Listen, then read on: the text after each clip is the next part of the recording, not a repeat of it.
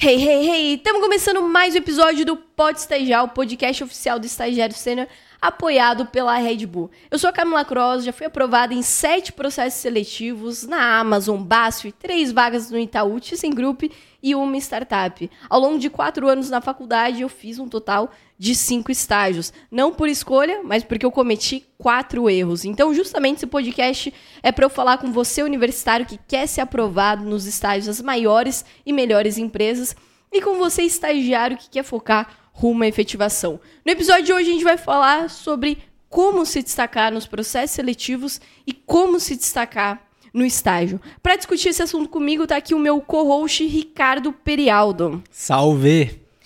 E por que, que a gente vai falar sobre esse assunto hoje? Cara, porque a gente vê muito que o processo ele é uma competição, né? Então, a, a carreira, a vida no geral é uma competição.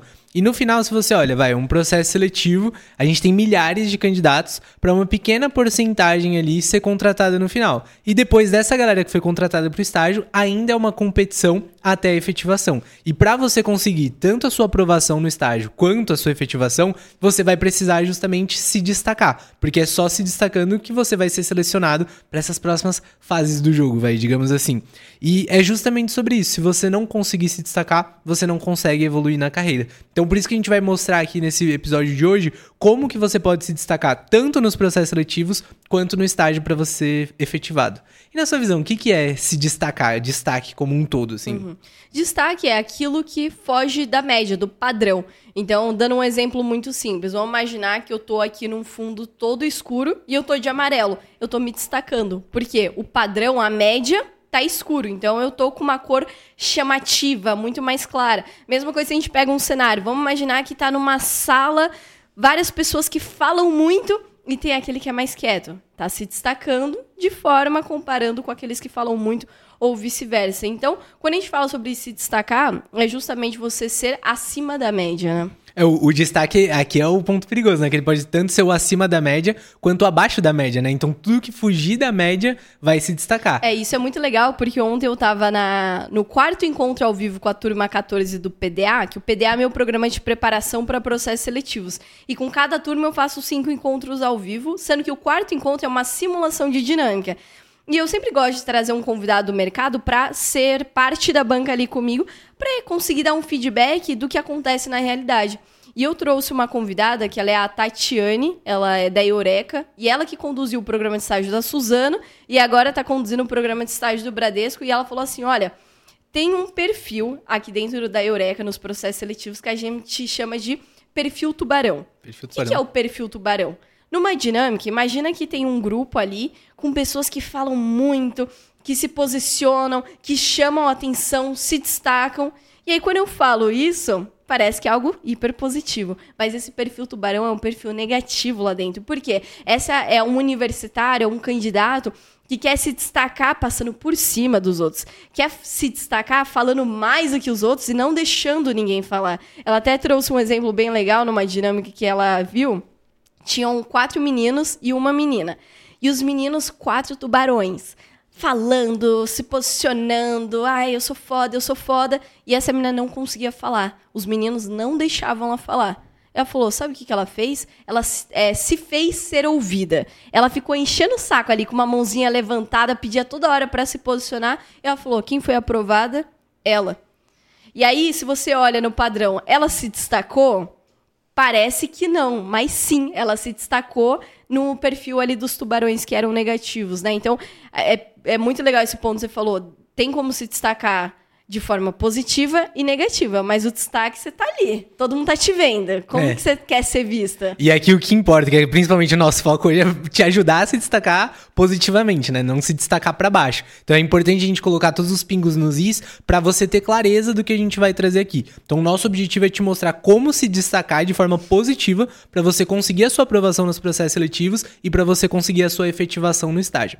E quando a gente fala de se destacar na carreira, só vai ter sucesso quem se destaca. Isso para você ser contratado ou ser efetivado. Só que muita gente já coloca uma barreira que fala: ah, puta, eu não vou conseguir me destacar. Muita gente acha que não vai conseguir se destacar no processo seletivo por uma série de coisas, né? Ah, eu não tenho inglês, eu não tenho intercâmbio, eu não tenho experiência, não faço a melhor faculdade possível, N motivos. É a mesma coisa para efetivação. Às vezes, ah, não, mas o outro estagiário ele é muito mais extrovertido do que eu. Ah, mas o outro estagiário, ele não sei o quê. E aí a pessoa coloca várias dessas barreiras e acha que isso impede de destacar. Então, antes de a gente começar a entrar de fato em como se destacar, é importante frisar isso, porque o se destacar não é necessariamente uma coisa que você é, mas muito uma coisa que você faz, né? É, você consegue ver a galera tendo muito dessas barreiras e conseguindo é, se destacar mesmo com essas condições que talvez não sejam as mais favoráveis possíveis? Sim, eu tenho até um caso muito legal de uma aluna que é a Posso falar o nome, né? Quando a história é quando positiva. É, quando a história é positiva. Quando a história é positiva, eu posso falar que já tomei muita bronca aqui por falar nome de alunos expondo de forma negativa. Mas aqui essa é a aluna do, do PDA, que é, ela chama Michelle. A Michelle, ela tinha acabado de se formar em uma faculdade de moda e ela percebeu que não era muito a carreira que ela queria para a vida dela. Ela falou: vou começar uma faculdade de tecnologia. Tava fazendo um tecnólogo de sistema de informação. E ali no primeiro semestre ela começou a buscar estágio. E aí teve aquele famoso padrão: não é chamado, ou vê estágio que exige 500, é, 500 conhecimentos, 40 anos de experiência. E ela falava assim: caramba, e aí, o que, que eu faço agora? Tanto que os colegas da faculdade dela falavam: cara, desencana de estágios. Aí é só pro final do curso, porque a empresa não quer contratar gente. Eles querem mão de obra barata, eles querem explorar, então deixa só pro final. E ela falou, pra mim isso não fazia sentido. Ela falou que começou a acompanhar o, o nosso conteúdo aqui do Estagiário Sênior. Falou, Camila, as coisas que você falava ali era muito diferente das coisas que eu tava ouvindo na faculdade. Ela falou, eu vi que era possível estagiar nas maiores e melhores empresas ainda no começo da faculdade. Ela falou, só que em paralelo, por eu estar ouvindo muita coisa negativa, eu tava já na cabeça, putz, eu faço, eu fiz faculdade de moda. Eu não tenho nenhum conhecimento na área de tecnologia talvez até no final da faculdade eu vou ter dificuldade. Eu vou ter que me ralar muito até estagiar num lugar muito bom. E aí ela falou assim: não, eu quero entrar na sua preparação, quero aprender todas as estratégias. E aí, sabe o que ela percebeu? Que as empresas não estavam contratando ela porque estava no começo da faculdade, ou porque ela tinha uma segunda faculdade, ou porque ela estava entrando num negócio que não tinha nada a ver com a primeira graduação dela. Ela percebeu que ela não sabia se vender. Perguntavam para ela, pô, por que, que você saiu de moda e entrou em tecnologia? Ela gaguejava, falava nada com nada. Só que quando ela entendeu como vender a história dela, como se destacar com o que ela tinha, ela foi aprovada em dois estágios. Ela foi aprovada na Vivo e no Itaú, que era o sonho dela. E foi muito legal que os dois gestores falavam, falaram assim para ela: Cara, você vai entrar aqui no estágio, mas eu não preciso que você saiba nada. Eu uhum. vou te ensinar tudo. Porque isso é até um ponto legal, né? Muitas pessoas acham que é impossível se destacar, muitos universitários acham que é impossível se destacar estando no começo da faculdade, porque é muito cru, não tem muito conhecimento, não tem muita técnica. Mas, cara, muitos gestores olham isso daqui como. Caramba, isso daqui é uma massinha de modelar e eu vou modelar esse universitário do meu jeito. Isso daqui é muito valioso. E a galera acha que não dá para se destacar e vai perder uma vaga de estágio para quem tem muita experiência, muita bagagem, mas nem sempre é assim, né? É, se você soubesse vender, né? Porque também o oposto acontece. Às vezes a pessoa, ela já é mais velha, já tem mais experiência, e justamente você ajuda ela a se vender com toda essa experiência que ela tem. Então a questão do se destacar é muito como você se vende, como você se mostra. E eu vejo isso muito presente numa, numa aluna nossa também, que é a Karen. A Karen, ela foi uma pessoa que me marcou muito. Inclusive, ela deve estar ouvindo esse podcast. A Karen ouve todos os podcasts, então tamo junto, Karen. Mas a Karen, quando ela entrou no plano da aprovação, ela não parecia ser nada demais. Ela não tinha absolutamente nada de especial. Não sei se você lembra, mas ela não se comunicava tão bem, ela tinha dificuldade ali nos processos. Só que o que, que aconteceu? Ela era uma das alunas mais dedicadas. Ela participava de todas as calls, tirava dúvida, levava apresentação, e ela foi se dedicando, se dedicando, e ela passou no estágio da Nestlé. Começou o estágio da Nestlé, ela não estava indo tão bem, não estava se destacando ali. Só que, de novo, ela entrou na mentoria Outliers e era, era a mentorada mais dedicada. Ela participava de tudo, assistia tudo, aplicava tudo. E aí, no final, ela entrou na Vivo e em quatro meses, cinco meses, ela foi efetivada na Vivo, sabe? Então, aqui, de novo, ela não começou se destacando. O se destacar para ela foi um processo, foi uma série de coisas que ela foi fazendo que levou ela a se tornar um destaque. Então, não é que ela nasceu um destaque, ela virou um destaque, ela se transformou em um destaque. Uhum. E a gente vê muito isso, né? A gente estava até é, conversando e a gente viu quatro fatores que, fa que são fatores comportamentais, são coisas que as pessoas que se destacam fazem. Então é só importante frisar isso. Você não nasce um destaque, você se torna um. E são quatro coisas que vão te fazer se tornar um destaque. É, e é até importante pontuar aqui que para você se destacar tanto no processo seletivo quanto no estágio, você precisa de uma palavra que se chama conhecimento. Você precisa ter clareza do que, que acontece num processo seletivo. Porque se você não sabe o que está sendo cobrado em cada uma das etapas, você não sabe como se preparar, não sabe quais estratégias aplicar, logo você vai se destacar da forma negativa. Uhum. Porque você vai tentar fazer alguma coisa, porque tem aquilo, né? O universitário acha que para se destacar numa dinâmica, você precisa ser um líder. Aí acaba mandando em todo mundo, sendo super escroto. Beleza, você tá se destacando, bonito, bonita, mas de forma extremamente negativa. A mesma coisa do estágio. Se você não sabe o que, que o gestor está esperando de você, como que você vai se destacar? É muito importante você ter o conhecimento, né, do que fazer, o que está acontecendo, qual a estratégia que eu preciso aplicar e como me destacar, que é justamente o que a gente vai falar sobre isso agora. Exato. Então vamos entrar aqui nos quatro fatores que a gente separou e é muito importante você ter isso em, como um norteador de comportamento para se seguir. E você não vai se destacar é, totalmente a ponto de, por exemplo, ser aprovado ou ser efetivado no seu estágio sem cumprir esses quatro fatores. Então, eles são muito importantes de ser visto de uma forma global. Não um individualmente, ah, eu tenho o fator 3, pronto, sou um super destaque. Não. Talvez você se destaque de boa parte da média, mas não o suficiente para ser ali o 1% que vai ser contratado. Ou o meio por cento das pessoas que vão ser efetivadas no final do estágio. Então, você precisa se destacar da média total para você conseguir é, chegar nisso. E o primeiro fator que a gente separou aqui é fazer o básico bem feito. É o feijão com arroz, né? Porque a maior parte das pessoas já não fazem isso. A, maior parte das pessoas não fazem o básico. Então, se você faz o básico, muitas vezes você se destaca. É, eu tava até assistindo, assisti um filme há um tempão atrás, inclusive a gente tem que assistir junto esse filme que ele chama Idiocracia. Qual que é a história do, do filme, né? É, a gente tá no, nos dias de hoje, vai, o filme é de 2006, e aí o exército vê que muitos dos soldados deles não estão sendo muito utilizados ali. Eles passam, às vezes, o tempo todo sem entrar numa guerra. E aí eles estão fazendo alguns testes e eles criaram meio que uma máquina do tempo, e aí eles querem pegar um dos soldados e levar para uma época alguns anos à frente. E aí eles foram atrás de pegar o soldado mais mediano possível, assim. Eles fizeram vários testes ali de QI e tal, para pegar a pessoa mais na média possível. E aí eles pegaram esse cara e colocaram na máquina do tempo. Só que a máquina foi configurada errado e ele foi para tipo dois mil anos à frente. Ele foi muito na frente. Só que quando ele chegou lá na frente, o mundo não tava totalmente tecnológico, evoluído. A gente teve uma desevolução. As pessoas estavam muito mais burras, muito mais idiotas, a ponto de o cara que era a pessoa mais mediana do tempo contemporâneo quando chegou no futuro, ele foi considerado o homem mais inteligente do mundo, porque toda a média estava muito burra. E muitas vezes é isso que acaba acontecendo, né? Às vezes você fazer o básico, o mínimo, já te destaca da média porque a régua tá muito baixa. Você sente isso? Cara, essa história que você falou até me lembra. É, é uma frase muito, muito conhecida, né? Que são tempos difíceis fazem homens fortes. Homens fortes fazem tempos fáceis. Tempos fáceis fazem homens fracos. Homens fracos fazem tempos difíceis. E aí a gente volta para essa, essa roda. E eu sinto que a gente está num momento agora, que a gente está vivendo, que a gente está entrando em tempos difíceis, só que com homens fracos. E os universitários, a gente está vendo cada vez mais esse reflexo. E é assustador.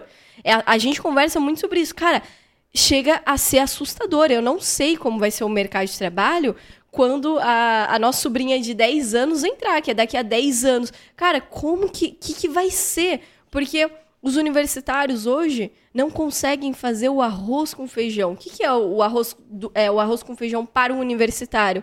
Se você está querendo ser aprovado nos estágios das maiores e melhores empresas, o mínimo, o básico, é você querer entrar nesse estágio. Sim. Isso é, tem que até falar, o óbvio tem que ser dito, porque, infelizmente, a galera acha que nem isso precisa. O segundo arroz com feijão para quem quer buscar um estágio é estudar aquela empresa. Primeiro, você sabe onde quer chegar? Você sabe? E quando eu falo onde você quer chegar, não é. Ai, você tem exatamente o seu plano definido. Mas você tem sonhos? Né? A galera não tem nem sonhos. Hoje você pergunta para um universitário onde você quer chegar. Ah, eu quero um estágio. Porra, na moral, que é o onde você quer chegar é isso, você não tem nem sonhos pessoais, que o profissional, é, a vida profissional é o meio para você alcançar seus sonhos pessoais. Então, assim, o arroz com feijão aqui, o básico é estude a empresa.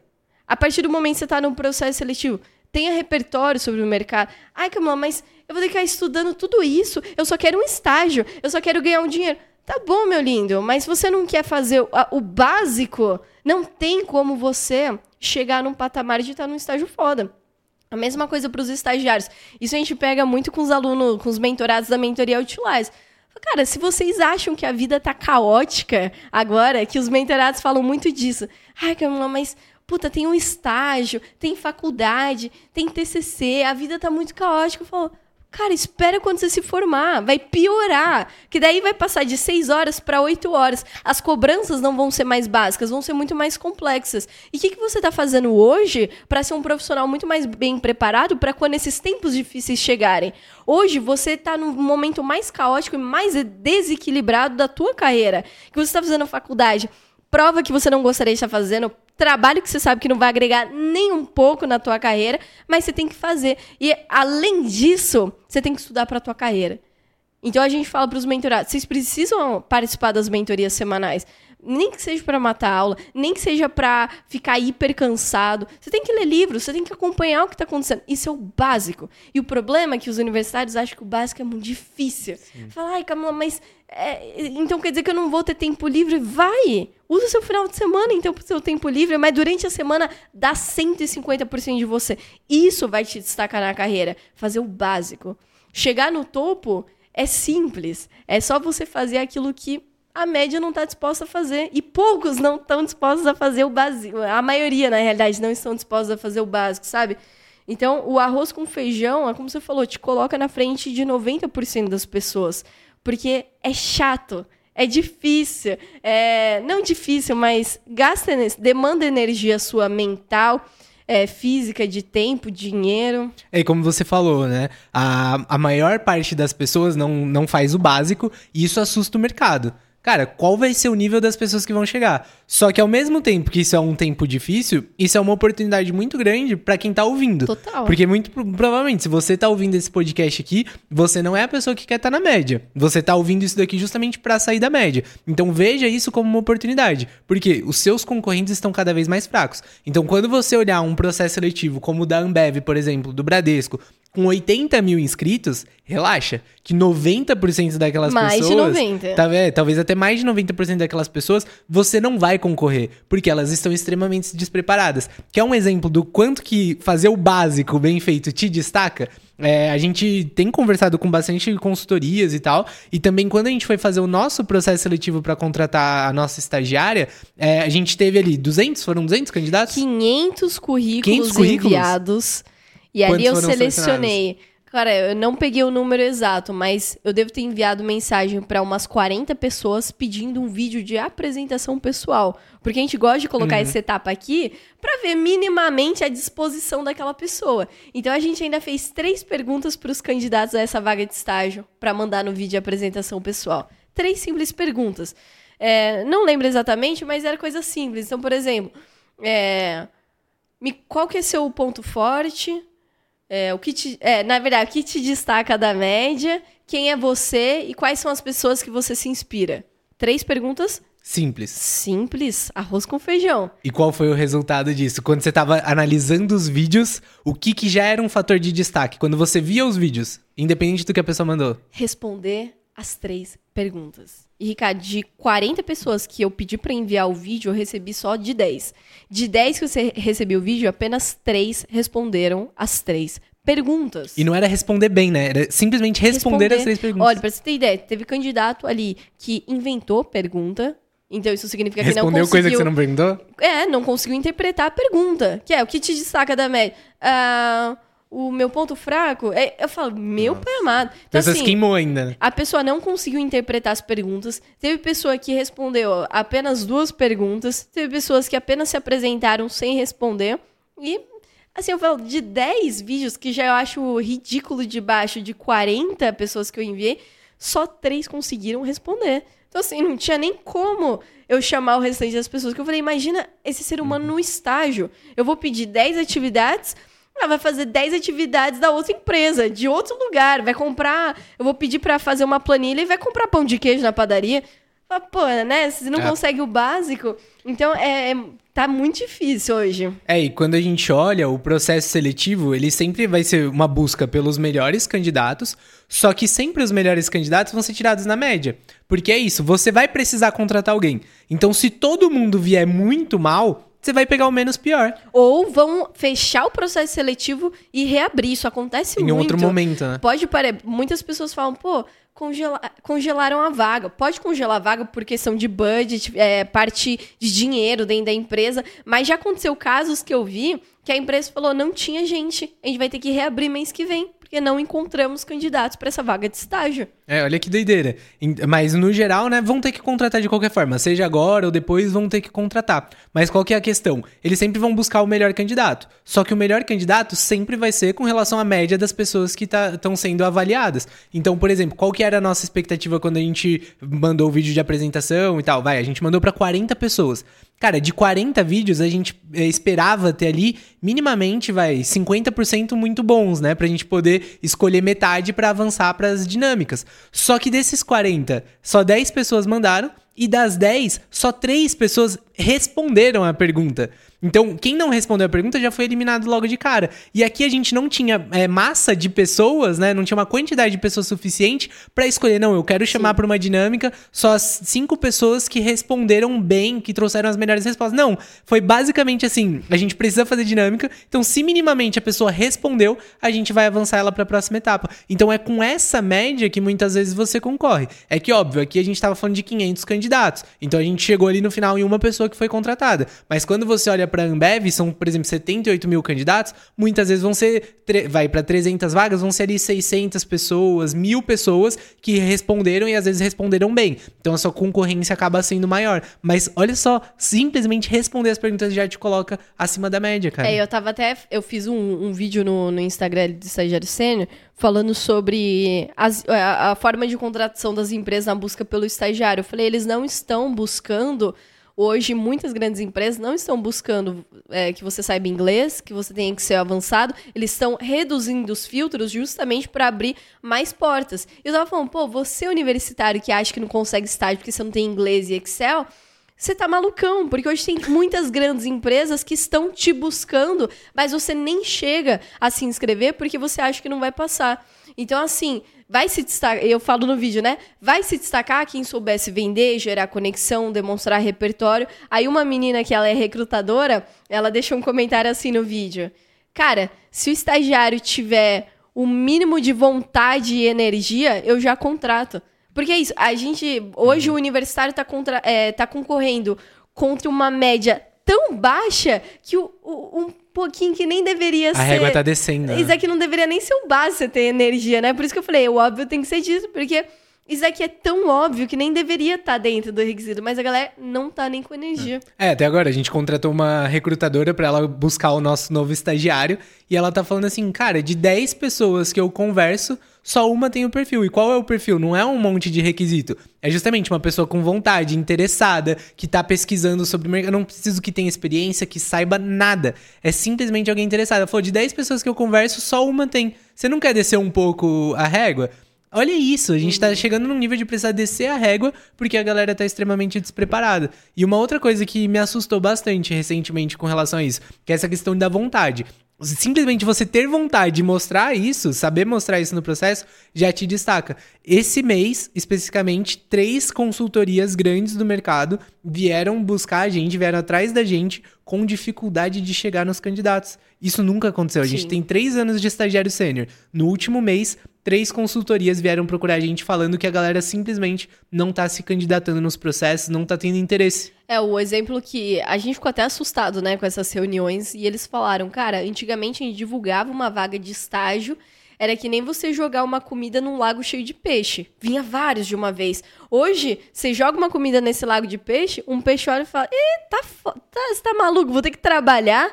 E eles são desesperados atrás da gente, justamente, cara.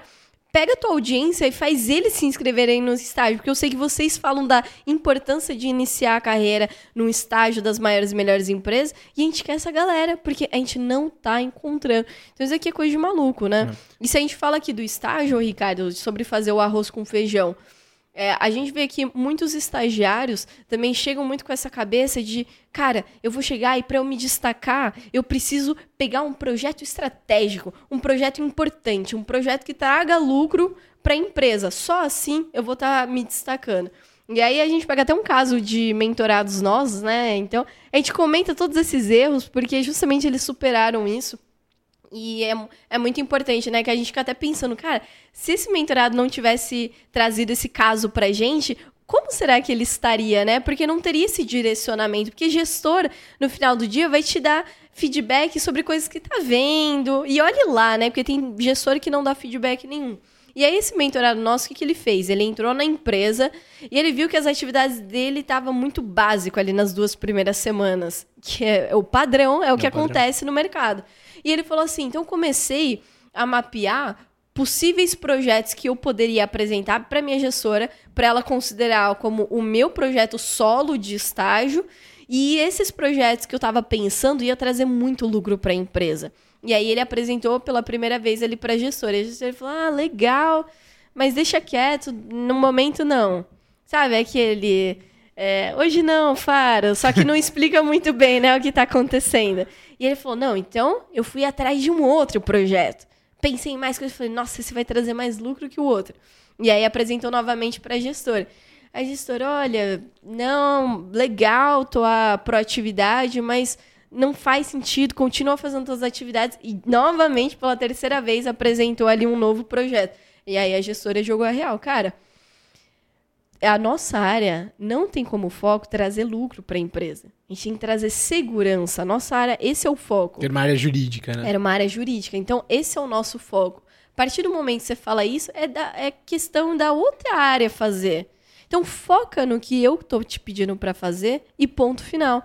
Então, assim, às vezes a galera quer dar o próximo passo, um passo muito maior que a perna, e deixa de fazer o que está sendo pedido. E isso aqui, assim, é, se fosse para elencar os sete pecados capitais de um estagiário, esse daqui, sem dúvidas, é o primeiro. Não fazer o que está sendo pedido e já querer fazer coisa que está inventando da cabeça justamente para criar uma importância no estágio que não precisa, não é assim que você se destaca, você se destaca com aquilo que você tem que fazer e ali mais para frente com a sua evolução, que a gente fala aqui que existem níveis de estagiários, né? Estagiário júnior, estagiário pleno e o estagiário sênior que está pronto para efetivação. O estagiário júnior é aquele que acabou de entrar na empresa, está começando a carreira, e esse estagiário, normalmente, ele já quer dar o próximo passo pro estagiário sênior e já quer, nossa, eu vou fazer isso, eu vou fazer aquilo, e nossa, nossa.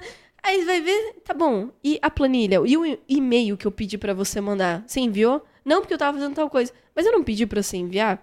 Se foi pedido, é porque aquilo vai impactar o negócio.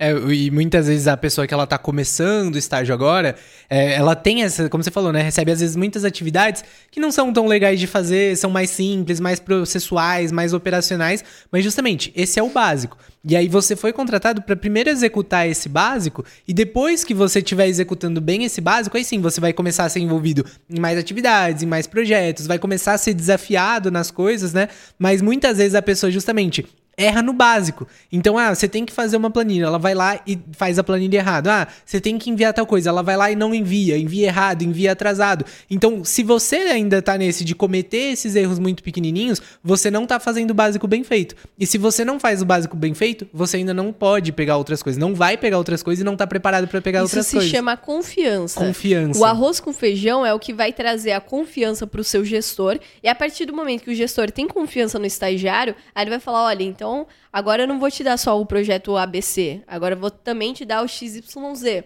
Depois ganhou confiança no XYZ, o estagiário vai ganhar o projeto XPTO. E assim vai, escadinha da confiança te dá te leva para grandes patamares. Mas é, agora. Às vezes o, o estagiário júnior ele se frustra porque não tá recebendo nada estratégico, não recebe atividades interessantes. Mas é porque ele não deu confiança, né? Porque vai, a, a, confiança, ó, segura esse copo de vidro para mim. Se você deixar cair o copo de vidro, não dá para você esperar que alguém vai te dar uma televisão de uhum. 72 polegadas para você segurar. Porque se você quebrar aquela televisão, o impacto é muito maior, né? Então, você precisa focar em fazer o básico bem feito antes de pensar em qualquer outra coisa. Isso já leva a gente pro segundo segundo ponto que vai te destacar, que é buscar fazer além do básico. Que o básico é básico, ele precisa ser feito. Te destaca de 90% das pessoas. Te destaca daqueles que não querem fazer o básico, não querem fazer o arroz com feijão. Agora, para você dar o próximo nível de destaque, você precisa fazer além do básico. Então, como você falou, por que, que o estagiário ele foi contratado? Por que, que aquele candidato é escolhido?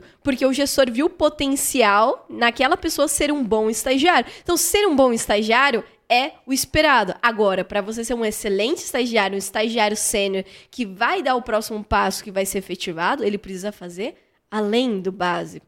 E aqui eu lembro muito o que eu fazia lá no, no meu estágio da BASF e todos os estágios, né? Porque uma vez você é estagiária sênior, estagiário sênior, você sempre será, né? Você leva toda a bagagem de conhecimento com você.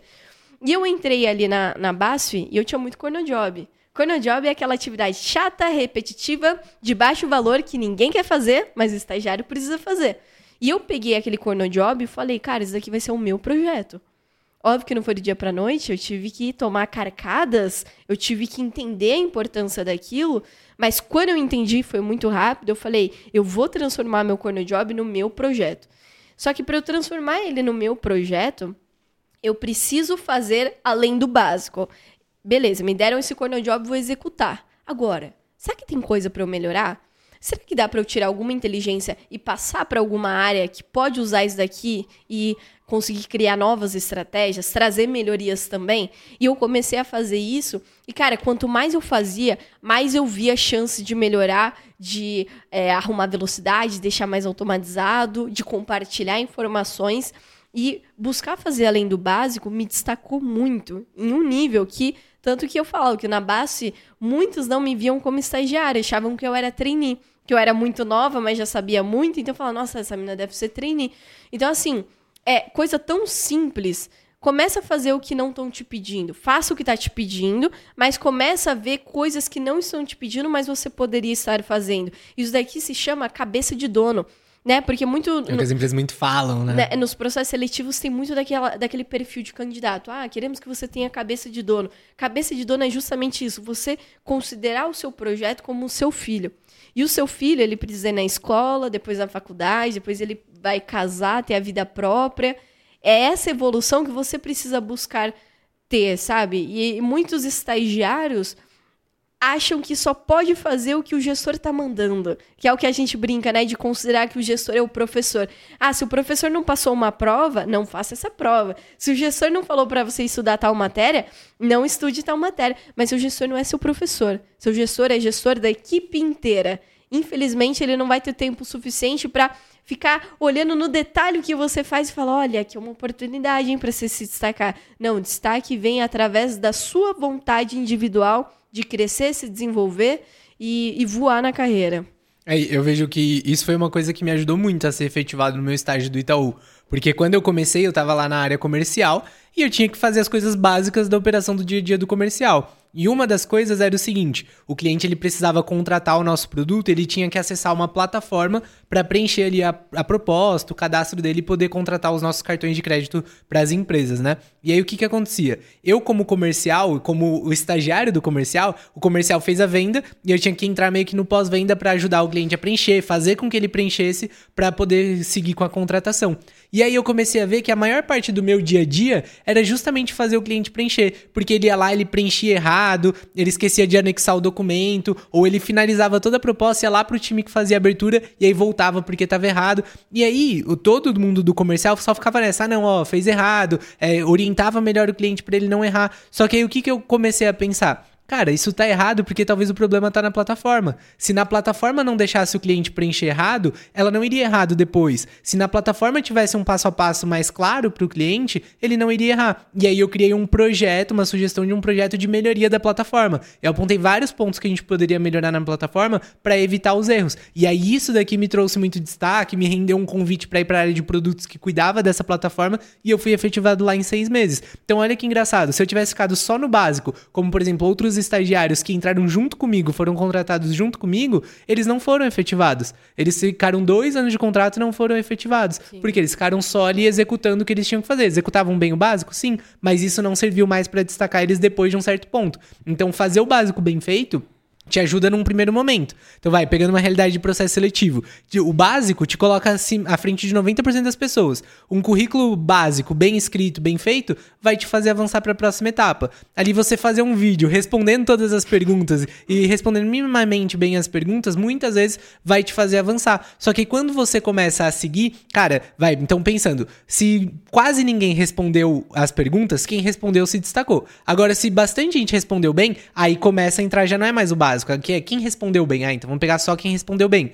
Na dinâmica, não é só você fazer o básico, ali você já precisa começar a se destacar. Na entrevista, todo mundo que foi pra entrevista minimamente já tinha o básico, às vezes já até se destacou. Então ali você precisa começar a se destacar mais, que é o que acontece no estágio. No momento que você tá ali como estagiário júnior no começo do estágio, fazer o básico te destaca. Só que aí o erro de muito estagiário é o quê? Ficar só fazendo o básico até o final do estágio. E aí pro final do estágio não é isso que vai te destacar, já é justamente fazer o além do básico, fazer o além do esperado. E muitas vezes a pessoa não vira essa chavinha. Então às vezes passa dois anos de estágio, não virou a chavinha de que tinha que fazer além do básico, e chega no final do contrato de estágio e não entende por que, que não foi efetivado. Nossa, mas fazia tão bem, entregava tudo que me pediam. Mas e aí, será que é isso que vai te fazer ser efetivado? E muitos, muitos estagiários que têm essa cabeça, né, de ficar fazendo básico, tô fazendo básico, fazendo básico, fazendo básico, leva muito ao que a gente discutiu no episódio 76, que estágio não é para aprender. E ali muitos estagiários acham que, ah, tô aqui para aprender. Ah, tô aqui para aprender, beleza. Já aprendi, já sei executar é, o que eu tenho que fazer. já tô fazendo. Ah, eu aprendi, aprendi, aprendi. Tá, o estágio não é para isso. Fazer o básico não vai te levar pro próximo nível. Vai justamente fazer você sair. A porta é serventia da casa se você faz o básico por muito tempo. Que, cara, não, não, não, é assim que funciona, né? Ninguém quer alguém básico, alguém que faz só a média no time. Quando a gente fala das maiores e melhores empresas, que aqui a gente sempre está pontuando, as pessoas que são acima da média que vão continuar ali dentro da empresa, uhum. que vão ficar. Que a empresa fala, pô, pra gente ser líder de mercado, a gente precisa estar com os melhores. E aí acaba sendo meio aquele paradoxo. Quanto mais é, dentro de uma empresa tem as melhores pessoas, mais as melhores pessoas também querem estar ali dentro, né? Porque acaba virando uma baita escola, os melhores profissionais querem competir contra os melhores profissionais, né?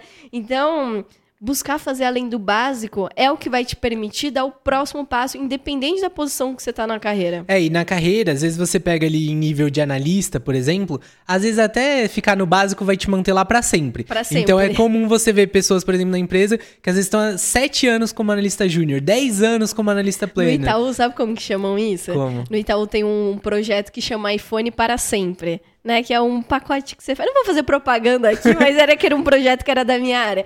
E aí, quando o, o analista tá por muito tempo como júnior, pleno e sênior, chamam aquela pessoa pejorativamente de ah, para sempre sênior, para sempre júnior. E assim, sabia. é só pelas costas que chama. Ninguém Sim. fala na tua cara. E aí, para sempre analista, tudo bom? Cara, isso aqui é um xingamento porque você está há anos no mesmo lugar e sabem que você não vai sair daquela posição.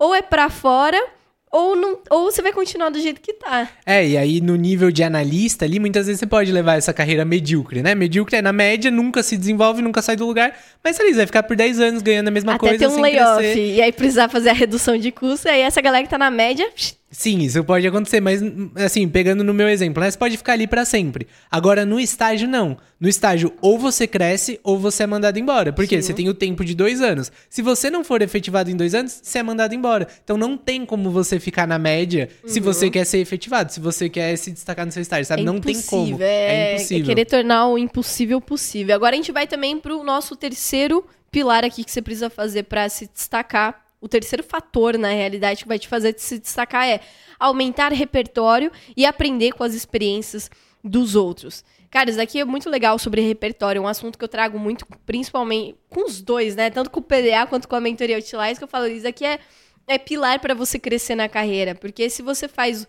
o que, que é o repertório, né? Repertório é aquele conhecimento que você tem, seja de forma empírica, porque você aprendeu através de leituras, através de cursos. Vivências. Ou o repertório através de vivência, através de. Ah, você tá andando com uma galera que fala só sobre futebol, então você vai ter repertório sobre futebol. Ah, você convive com uma galera que só vai embalada. Pô, você vai começar a saber as festas que estão ali. Então, existem essas formas de você ter repertório sobre determinados temas. E eu falo muito tanto para os alunos do PDA quanto para os mentorados da mentoria Outliers. Se você tem apenas o repertório da tua faculdade, que são aquelas matérias que o professor te obriga a estudar, cara, você realmente acha que você vai se destacar na carreira? É, é até duro falar isso, né, Ricardo? Você, universitário, que só foca nas matérias que você estuda na faculdade, você realmente acha que vai ter sucesso na carreira? Porque não existe profissional de sucesso que só estuda o que viu na faculdade e para de estudar para o resto da vida. Não existe isso. Então eu lembro que no meu estágio do Itaú, quando eu estava no meu quarto estágio, né, que eu, eu fiz duas áreas aí do Itaú. Primeiro na área de qualidade, depois eu fui para a área de marketing, que é uma área que eu gosto. A área de marketing produtos é o que me move. E ali nessa área de qualidade, o meu objetivo era entender por que estava tendo muito, muitas reclamações na, na, área de atendimento, seja por e-mail, telefone, é, ou o que seja, né? Ouvidoria. E ali eu comecei a perceber que tinha algumas campanhas de marketing que era, ah, utilize mais o aplicativo, para isso indique um amigo, faça isso e ganhe pontos. E eu comecei a perceber que quando lançava determinadas campanhas, estava tendo um número de reclamação muito grande. E eu comecei, eu, eu abri o aplicativo e falar, pô, deixa eu ver o que está acontecendo aqui, deixa eu comparar com as reclamações. Pô, tô vendo que as orientações não estão claras e não estão claras e estão conduzindo a erro. Aí eu falava, deixa eu ver como que no concorrente eles estão fazendo isso. Aí eu olhava lá no concorrente, putz, no concorrente está muito mais claro. O que, que eu fazia? A gente tinha uma daily, que é uma reunião diária que acontece todos os dias da semana, onde a gente trazia os principais insights, o que, que rolou no dia anterior. E aí eu comecei a trazer isso. Olha, gente, no concorrente está assim, aqui no nosso está assim, logo está causando isso isso. A minha solução para a gente reverter isso é falar com a galera de marketing e pedir para ele mudar essa frase e colocar esse botão. Isso aqui não era do meu escopo. Meu escopo era analisar a quantidade de reclamação que teve no dia anterior. Só que eu estava fazendo além do básico, eu estava pegando o repertório de outras empresas. Eu já tinha um repertório por ter passado pela área de produtos, que a minha área de qualidade ali, putz, se eu já falo direto para a galera de produtos ou de marketing, que eles nem sabem o que está acontecendo, puta, eles já vão ter essa ideia, tal, vão aplicar, ou eu já corto o caminho deles.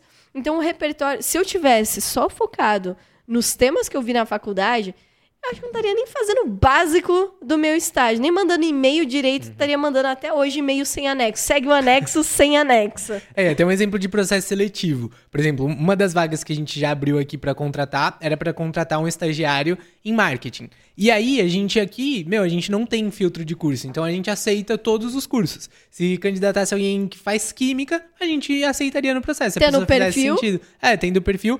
E aí eu lembro de uma situação, né, que a gente abriu o nosso estágio para marketing, liberamos para todos os cursos e teve uma pessoa que se candidatou que estudava um curso relacionado à tecnologia, não tinha nada a ver com a nossa área. Só que eu gostei do currículo, o currículo tava o básico bem feito, a apresentação básico bem feito, avançamos pro processo, chegou na dinâmica, meu, a pessoa foi muito bem ali na dinâmica, se destacou, na hora da entrevista, a gente lá conversando, que aí já começa, né? Não é mais o básico bem feito. Chegou na hora da entrevista, perfil interessante e tal, encaixando. E aí, qual que é o ponto? Entra o repertório. Por quê? Eu não preciso que a pessoa curse uma faculdade de marketing para estagiar em marketing comigo. Mas você está interessado no assunto? Você gosta desse tema? Você pesquisa esse tema? Estuda esse tema? E aí a gente perguntou para a pessoa, né? Quais são suas, eh, as pessoas que te inspiram eh, profissionalmente? Quais são suas referências profissionais? E a pessoa não sabia falar. Ela não sabia ninguém. Aí ela começou a citar pessoas meio aleatórias. Começou a citar um gamer, um não sei o quê. A gente, tá, mas e na área de marketing? Qual que é o profissional de marketing que te inspira?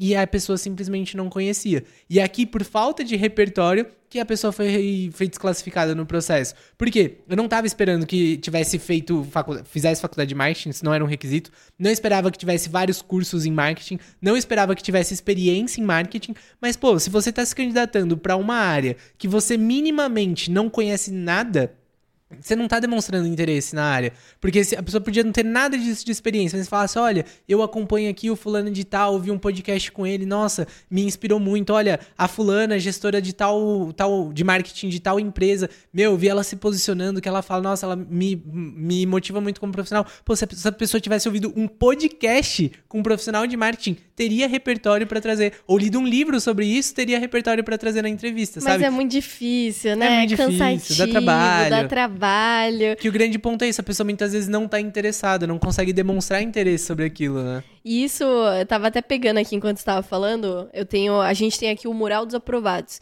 É um mural onde estão todos os alunos do PDA que foram aprovados em um estágio foda. E eu tava pegando justamente uma aluna aqui que ela foi aprovada em biblioteca, ela cursa biblioteconomia e foi aprovada na área de finanças na Vivo. A gente tinha uma aluna de arquitetura foi aprovada na XP, na parte de é, treinamentos e desenvolvimento. Então, assim, é justamente. A própria Karen, que a gente falou que ela fazia nutrição e passou numa área na, na Nestlé que não era relacionada diretamente ao na verdade, curso era, era área era... de receitas. Ah, então depois, mas a atividade propriamente dita não era de nutrição, Sim. era um negócio mais ligado ali a marketing. E depois ela foi para finanças. Sim. Totalmente diferente. É, então Cara, o repertório é justamente o que vai te levar para frente na carreira. Isso vai te destacar, porque como eu fiz a brincadeira. Ah, universitário, acho que dá muito trabalho ouvir um podcast, ler uma, um artigo, uma matéria, ler, sei lá, eh, publicações do LinkedIn que são um pouco mais profundas, mas, cara, dá trabalho conseguir um estágio tem o que fazer, é um trabalho. É. O estágio é simplesmente uma, uma, uma palavra para você trabalhar no início da sua carreira. É um estágio, porque é um período curto. Trabalho não, você já entra de forma, se não é um trabalho temporário, você já entra de uma forma fixa. Então, cara, a gente vai aqui pro quarto e último ponto, mas você quer falar alguma coisa tem, antes? Tem um ponto ainda, porque aqui, nessa questão do, do repertório, esse repertório, vai, vamos colocar isso em conhecimento, né? Então é tanto repertório disso, de você ler um livro sobre o tema, é ouvir um podcast, estudar sobre esse tema, mesmo que não seja um curso. Ó, oh, o seu microfone tá encostando aqui, acho que pode fazer barulho, afasta ele um pouquinho. Aí.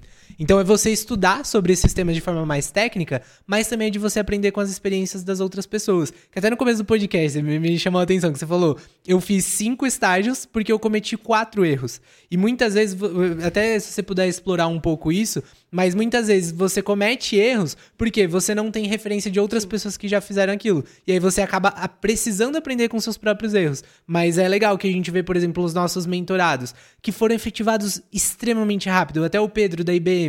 Cara, ele foi efetivado em quatro meses na IBM, sendo que o padrão lá é só ser efetivado no final do contrato, em dois anos. Por que, que uma pessoa é efetivada em quatro meses e outras vezes em dois anos não é efetivada? É, porque muitas vezes ela comete erros que poderia não ter cometido. É, isso é muito legal mesmo. Eu fiz cinco estágios porque eu cometi quatro erros. E meu primeiro estágio, eu tava tirando para todos os lados. Eu não sabia que estágio era para iniciar minha carreira. Eu pensei que era simplesmente para ganhar uma experiênciazinha e ganhar um dinheirozinho. Depois, quando eu fui pro segundo estágio, porque eu mudei, porque eu não tava gostando, eu entrei numa área que não tinha nada a ver comigo. No segundo estágio, eu percebi que também aquilo não fazia sentido. Eu entrei numa startup, mas não era muito o que eu queria.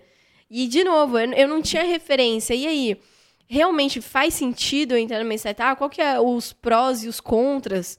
Sabe? Então, eu fui muito na tentativa e erro. Ali eu, ti, eu não tinha direito a um gestor, o fundador era meu gestor. Depois mudou com uma outra gestora que eu não me dava bem com ela. E na minha cabeça fazia muito sentido eu bater de frente com ela e não fazer o que ela estava pedindo. Ah, não, eu tenho idade suficiente para fazer o que eu quero. Então eu cometi muito desses erros. Fui para a BASF, ali eu analisei que era um estágio com muito potencial de desenvolvimento, remuneração muito boa, excelentes profissionais e líderes que eu tinha, mas eu não analisei, tinha orgulho de estagiar lá, falava de boca cheia que eu estava na BASF, mas eu analisei que tinha potencial de crescimento, que o crescimento é o quê? potencial de efetivação. E não só efetivação, outros cargos terem promoção. Lá você via assim, analista júnior, pleno, seis anos de cadeira. Eu não via efetivação ou promoção. Ali o período que eu fiquei estagiando, não via. Quando eu estagiei no Itaú, cara, era, era, era padrão ganhar bônus por performance, promoção, efetivação. Era meio que todo mês, né? Alguém da empresa é, era promovido ou crescia na carreira. Então, depois que eu mudei pro Itaú, foi justamente por esses três erros que eu cometi, sabe? Mas daí eu falei, puta, eu entrei numa área que eu não gosto e é difícil destacar num lugar que você sente que não se encaixa. Então, por fim, eu mudei para para a última área em marketing do Itaú. Não fui efetivado, porque eu pedi demissão antes de ser efetivada para focar aqui no estagiário sênior. Mas hoje meu papel é, é justamente isso guiar universitários que estão perdidos, que não sabem que iniciar a carreira do jeito certo, no, estagiando nas maiores e melhores empresas, é o melhor caminho, uma das melhores decisões que você vai tomar no começo da sua carreira. E com a mentoria Utilize, eu justamente consigo guiar todos os mentorados a não cometerem os erros que eu cometi, a justamente dar conselho a mentorar, olha, você está nessa situação, bom, você pode ir para o caminho A, que a consequência vai ser X, ou para o caminho B, que a consequência vai ser Z. O que você prefere? Então, assim, quando você está imerso naquela situação, a emoção fica muito à flor da pele e você não consegue ver os caminhos. Seja porque tem muita emoção envolvida, e aí às vezes um problema pequeno parece um grande problema, ou simplesmente porque você não sabe nem o que pode acontecer. Então, é muito do que a gente sempre fala, cara, você ter mentores na sua carreira que são externos da tua área, da tua empresa, agrega muito, porque a, a, o, o mais sábio que você consegue ser é justamente aprendendo com erros dos outros. Porque, primeiro, você deixa de cometer aquele erro que você já sabe que é um erro, ou porque você tem a oportunidade de cometer novos erros, e se cometer, você tem para quem pedir ajuda e falar, e aí, o que, que eu faço nessa situação, sabe? E aproveitar oportunidades, né? Então, às vezes, por exemplo, uma coisa que você fez no seu estágio que te destacou absurdamente foi uma ideia que você teve lá na época, aprendendo com base em todos os seus erros, só que você já fala isso para um mentorado que tá começando o estágio hoje, e às vezes você fez isso, vai, depois de três estágios que você já tinha feito, a base era o seu quarto estágio, ou o terceiro, terceiro, né? Terceiro. Era o seu terceiro estágio, e você teve um insight depois de seis meses no seu terceiro estágio, que quando você fala isso e traz toda essa estratégia para uma pessoa que tá na mentoria Outliers, que tá começando o estágio agora, e pode aplicar isso em dois meses no estágio, cara, você antecipou aqui, sei lá, dois anos e meio Sim. de aprendizado para a pessoa trazer no segundo mês de estágio dela. Então pensa o quanto que isso não pode destacar, né? Você também Sim. aproveita oportunidades além de evitar os erros. É, tanto que muitos alunos muitas vezes, que a gente tinha uma mentoria semanal, né? Toda quinta-feira tem uma mentoria de uma hora, onde vários desses mentorados trazem situações do dia a dia de estágio. E é muito engraçado que a gente sempre tem que pegar a pergunta por trás da pergunta. Qual que é a pergunta real é, dentro dessa pergunta que aquela pessoa trouxe, porque o estagiário muitas vezes não consegue entender que a pergunta na realidade não é aquela. Então, teve vários casos, teve até na duas semanas atrás que uma mentorada ela trouxe uma situação que ela precisava cobrar de uma outra área, porque a gestora dela tava que tava no pé dela, não, cobra que seja feito. Eu falei, pô, se aquela pessoa que você está cobrando diariamente não está fazendo, você já tentou fazer XYZ? caramba, eu não parei para pensar nisso. E eu acho que realmente, se eu fizer isso, vai dar muito certo. Então, assim, é, aquele grande problema era só uma situação, não era nenhum problema. É que justamente você não sabe nem o que fazer. Então, quando você traz uma visão para alguém que já passou por tudo isso, Cara, você. E é aquilo que a gente fala. O teu gestor só vai te avaliar pelo que você tá fazendo. Uhum. E se você só faz coisa que te saca da média, é aquela sua avaliação no final do dia. É, que foi até o que aconteceu com o João Lucas, né? Que foi efetivado no Bradesco. Ele tava na, na área dele, foi rolar um negócio numa outra área começou a ficar o caos, e aí ele tava desesperado, foi levar na mentoria e falou: Gente, eu não sei o que fazer, tá um caos. Na verdade, ele ia cometer erros. Quando ele é. trouxe pra gente, ele, ah, tô pensando em fazer isso, isso, isso. Falar isso, tá um isso caos. pra gestora, falar que tá a uma assim, bagunça. Assim, não. É, e aí foi justamente isso. Ah, vai, ele, ele tomou a decisão, não tá um caos, eu vou pegar e vou falar pra, pra minha líder que tá um caos que não dá para seguir assim. Porque, ó, eu sou proativo, tô sinalizando o problema. E aí ele trouxe isso na mentoria. Até lembro que você falou, João, você não pode chegar e falar que tá um problema. Ela sabe que tá um problema. Você tem que pensar na solução. Então vai lá, cria um plano de ação para isso, isso e isso, apresenta esse plano de ação para ela. E ao invés de falar que tá um problema, você, olha, eu vi aqui, pensei numa solução para isso. E aí foi exatamente o que ele fez. Sim. Qual foi o resultado? Ele foi efetivado depois de dois, três meses ali, num total de seis meses de estágio no Bradesco, ele foi efetivado. E na metade da faculdade. Então, olha que doideira. É, quando você sabe os erros que você não pode cometer, quando você sabe que tem que fazer muito bem o arroz com feijão e entende que é o arroz com feijão, quando você entende como se destacar, quais estratégias utilizar para maximizar, acontece o resultado dos nossos mentorados. Então, como você falou, o Pedro foi efetivado em cinco meses da IBM, quatro, quatro meses na IBM, sendo que foi o primeiro estágio dele. A Kari, cinco meses na Vivo. A gente tem o João, que foi em foi seis ou oito meses. É, eu acho que foi oito meses. Tem a Malu. No Bradesco, né? A Malu, que foi efetivada com menos de um ano na XP. Tem a, a Kawane, que depois que ela entrou na mentoria Utilize, em sete meses foi efetivada no Itaú. Então, assim, a gente até fica muito surpreso com os resultados, que a gente fala, cara, foi muito mais rápido do que o nosso caminho. E que bom, uhum. porque a gente está vendo que ter todo esse caminho, todo esse aprendizado te alavanca é, em anos, às vezes. Isso até nos processos seletivos, né? Porque, por exemplo, nos processos eu apanhei muito até conseguir o meu estágio. Eu mandava currículo, não era chamado, me candidatava aleatoriamente. E a gente vê hoje os alunos do PDA. A média de aprovação dos alunos é de três meses. Cara, tem gente que às vezes estava há seis meses tentando um estágio, há um ano tentando estágio e não conseguia entrou no plano de aprovação, seguindo as orientações das estratégias, em menos de três meses foi aprovado, sabe? Tem aluno que foi aprovado em sete dias, em um mês, uma semana. É bizarro quanto que você pode acelerar quando você tem o direcionamento correto.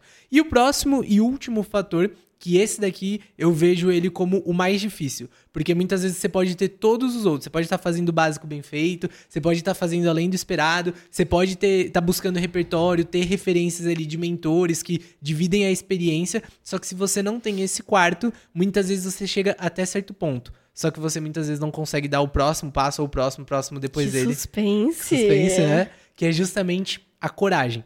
Muitas vezes, pela falta de coragem, a gente deixa de tomar decisões, deixa de fazer coisas com medo do que pode acontecer e isso impede a gente de se destacar. Sim, e a gente vê muito isso acontecendo é, tanto com o universitário na busca pelo, pela aprovação dos estágios das maiores e melhores empresas, que isso é até um termo do mercado que se chama desalentados. A gente tem os desempregados, os desalentados, os estudantes. O que, que são os desalentados? São pessoas que podem estar trabalhando, mas não estão e não é porque não conseguem, é porque elas nem chegam a se inscrever nas vagas porque acreditam que não vão passar. Então ela está apta, mas ela não quer tentar por medo de fracassar. E a gente vê muitos universitários com medo de não ser aprovado no estágio, deixando de se inscrever. A gente vê universitários que é, só começam a se inscrever no estágio com medo de se formar desempregado. Nunca é assim, cara, eu quero ter uma carreira foda. Então eu vou entrar nos estágios das maiores e melhores empresas, vou entrar nesse estágio X, vou entrar no estágio da Red Bull, porque é uma grande empresa e eu quero iniciar minha carreira lá. Nunca, quase nunca é pela coragem. Então, acaba indo pelo medo, e o medo te faz o quê? Aceitar qualquer coisa. Uhum. Porque você tem tanto medo de algo não acontecer que você fala, é melhor eu estar num estágiozinho do que eu tomar não em, uma, em um estágio grande. E a gente pega aqui o outro cenário com o estagiário, o que a gente vê muito acontecer desse negócio da coragem versus o medo. Eu já vi muitos estagiários recusando, é, seja uma oportunidade de pegar um projeto mais complexo, com medo de não ser capaz de executar, com medo de não conseguir li lidar com aquilo. Só que, cara, é um negócio que eu sempre falo: você só vai ser um bom executor enquanto você executar. Então a gente vê casos assim, é muito engraçado. Eu gosto de ouvir histórias de CEOs, de fundadores de empresa, e tem até uma, um trecho legal de um, de um podcast que eu vi que é o Thales Gomes, que ele é o fundador da G4, e ele falou assim, cara, uma vez me é, falaram assim, olha, você quer ser o CEO da empresa? Ele falou assim, meu, falei de com o peito aberto, falou, eu quero essa chance, eu quero essa oportunidade. Ele falou, saí ali da sala, sabe qual foi a primeira coisa que eu fiz em casa? Pesquisei no Google, o que faz um CEO? Ele falou, eu não sabia, mas eu queria mostrar que eu estava preparado, mesmo nem sabendo. A gente pega também o CEO da Oracle, que ele foi, ele se tornou CEO com 35 anos, um negócio. Ele começou como estagiário. E ele começou como estagiário lá, um negócio muito fora da curva, um case de sucesso de alguém jovem na liderança muito grande. E ele também não se sentia preparado. É aquilo, quando você, quando vão, forem te efetivar, você também não vai se sentir preparado. Fala, cara, oito horas, demanda muito mais alta, cobrança muito mais alta. Será que eu tô pronto? Será que eu tô preparado? Não, você não tá. Só que você precisa ser corajoso o suficiente e falar: eu vou fazer isso daqui até eu ficar bom.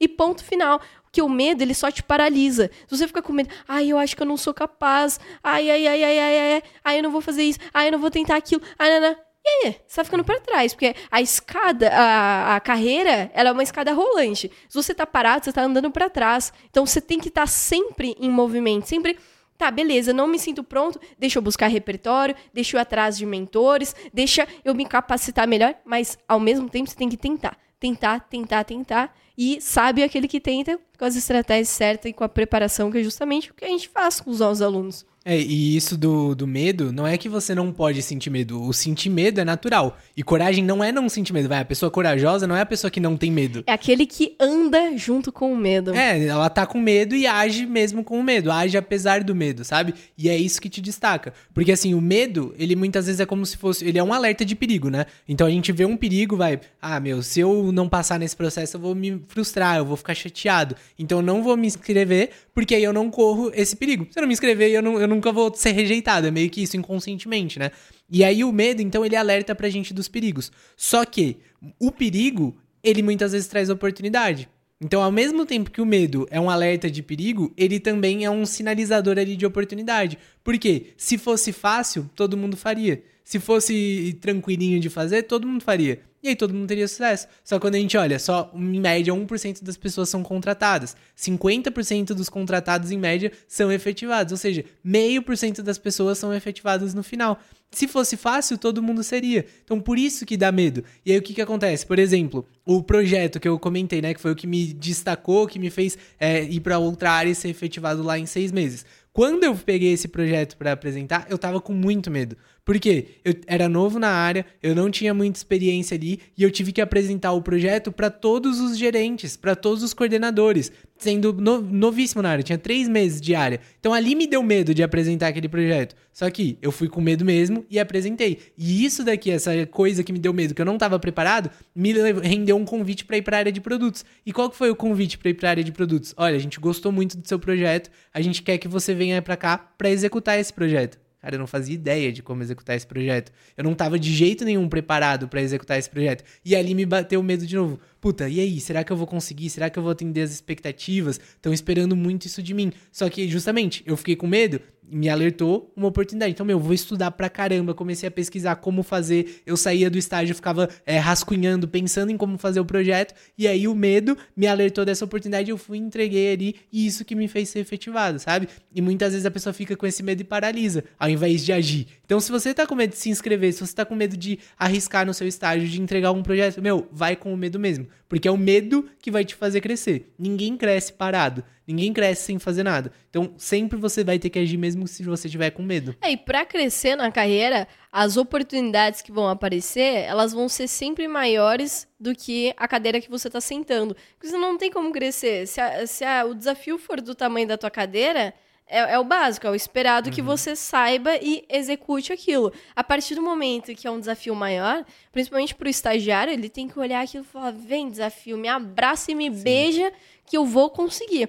E assim, o erro faz parte. A galera rejeita muito a ideia de errar, mas o ponto é, você tem que tomar cuidado para não cometer erro besta, né? Tem erro besta no estágio. O erro besta é aquilo. Pô, teu gestor já te é, sinalizou que aquilo é um erro, já te mostrou como consertar e você continua batendo na mesma tecla. Outra coisa que é errado no erro é você não sinalizar que errou e aí começar a esconder e só vai, seu gestor só vai ficar sabendo quando chegar num pepino e, e, cair nas costas do teu gestor. Então, assim, o erro vai fazer parte. Só que o ponto é, você vai pedir ajuda, você vai buscar mentores para tentar evitar ou saber lidar com o erro. Sempre tem uma escolha. A vida é cheia de escolha. Então, na tua carreira, é, para o estagiário, olhou para um desafio que percebeu que é maior do que tua cadeira, é porque viram que você tem potencial para fazer aquilo. E esse potencial de fazer aquilo é o que de fato vai te fazer crescer e você vai estar tá apto para começar a pegar desafios ainda maiores. É uma outra situação que dá, dá assim, um, um no coração, porque você sabe que a pessoa tá com medo de fazer o que muitas vezes é melhor para ela. Eu lembro que teve uma, uma vez que tinha uma pessoa que ela tava querendo entrar no plano da aprovação, que é o, o nosso programa de preparação para os processos seletivos, e aí ela seguia no Instagram, comentava em tudo, interagia em tudo, YouTube e tal. E aí a gente abriu a turma ela não entrou porque ela estava com medo de não conseguir o estágio. O investimento era alto para fazer naquele momento, ela estava com medo de não conseguir o estágio. Aí beleza. Passaram-se mais alguns meses, a gente abriu mais uma turma e de novo essa pessoa não entrou. E foi passando. Até que chegou um momento que deu um ano. Você sabe de quem que eu tô falando já? Sim. Deu um ano, essa pessoa viu a gente abrir turma atrás de turma. Ela ficava com medo de entrar por não conseguir o estágio. E aí via, abriu uma turma, passava dois meses, via fulano sendo aprovado em tal empresa, em tal empresa, em tal empresa. Ah, fulano passou em multinacional sem experiência, passou em não sei o quê. E ela ali, depois de um ano parada no mesmo lugar sem conseguir o estágio, porque ela tava com medo de dar o passo, por exemplo, de entrar no plano da aprovação para se preparar. Ela levou um ano até ter coragem de tomar essa decisão. E quando ela entrou no plano da aprovação, em dois meses, três meses, ela foi aprovada no estágio da Natura. Então, olha que doideira. Muitas vezes o medo te paralisa por um ano. Ou para sempre até. Às vezes poderia ter acontecido dessa pessoa não ter, por exemplo, se preparado, ter ficado ali um ano, dois anos sem conseguir o estágio e se formar desempregado, sabe? Então, é muito importante você refletir quando você vai tomar uma decisão, quando você vai fazer uma escolha, você está fazendo essa escolha baseado no medo ou baseado na coragem? Porque o que vai te levar para o próximo passo, que vai te fazer se desenvolver, são as decisões que você toma baseado na coragem. No medo, não. É isso aí. E, cara, esses são os quatro fatores que a gente separou aqui que vão te fazer destacar, é, você se destacar tanto no processo seletivo quanto no estágio. Mas, claro, existem muitos outros. É que a gente teria que ficar aqui muitas e muitas horas explorando isso, tanto que o PDA, que é o nosso programa de preparação para processos seletivos, chamado Plano da Aprovação, carinhosamente o PDA, tem mais de 40 horas de aulas explorando todo o processo seletivo, desde o currículo de como fazer, como vender suas experiências profissionais ou de vida, como que deixar ele, como fazer com que seu currículo se destaque, como fazer uma boa dinâmica, como se vender na apresentação, na entrevista. É, fora que tem cinco encontros ao vivo com cada turma, sendo que dois desses encontros é uma simulação de dinâmica e uma simulação de entrevista. E para essa turma, turma 14, a simulação de entrevista vai ser semana que vem. E eu ainda não posso confirmar, mas estou esperando a confirmação de uma gestora do Bradesco para conduzir essa simulação de entrevista. Então vai ser muito legal que é uma das empresas mais desejadas pelos nossos alunos, então vai ser uma excelente preparação Fora que no PDA tem um ano de call semanal diretamente comigo, toda quinta-feira, tirando todas as dúvidas. Tem uma comunidade com mais de 2 mil alunos, muitos deles já aprovados nos estágios fodas, que os alunos podem perguntar: pô, o que, que você fez para. Como estava tá o seu currículo? Quais estratégias você aplicou para se destacar? E quando a gente fala da mentoria Outliers, que é a nossa mentoria de aceleração de carreira, começando pela efetivação, a mentoria Outliers também tem uma mentoria semanal durante um ano. Toda quinta-feira também, uma hora para trazer todas as suas situações para a gente explorar as oportunidades, explorar os desafios para justamente ajudar. Fora que também tem um curso passando por todos os fatores que a gente chama de base para você conseguir se alavancar. As estratégias. Né? As estratégias, como você ser visto como um estagiário sênior, como é, passar do nível de estagiário júnior, pleno para sênior e várias outras estratégias. A gente também tem um PDI a cada três meses, que o PDI é o Plano de Desenvolvimento Individual. Então, é basicamente um plano onde você vai trilhando o seu caminho rumo à efetivação.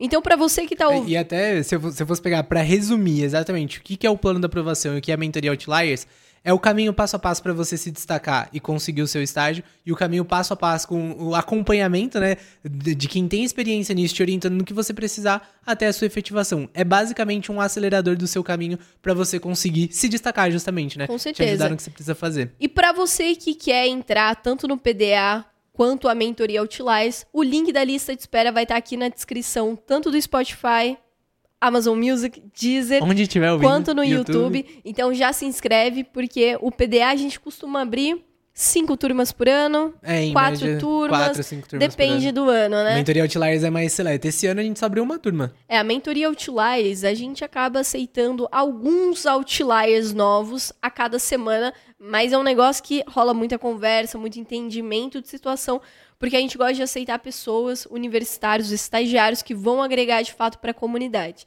Se a gente vê que sua situação ali não vai fazer muito sentido, a gente avisa, porque a gente não quer. A, a gente não quer qualquer um na mentoria Utilize. Então, é, entra é, aqui o... na lista de espera que você vai falar diretamente com o nosso time para a gente entender melhor a sua situação e, de fato, entender se a mentoria é para você. Até o nome da mentoria Outliers diz exatamente o que ela é, né? Outlier é justamente o ponto fora da média, que se destaca da média. Então, se o seu objetivo não é se destacar da média para chegar na efetivação, para realmente se destacar, a mentoria não faz é, sentido. É, a mentoria Outliers não é para aqueles estagiários que têm medo de não ser efetivado. É justamente para aqueles que querem ser efetivados para justamente serem fodas na carreira.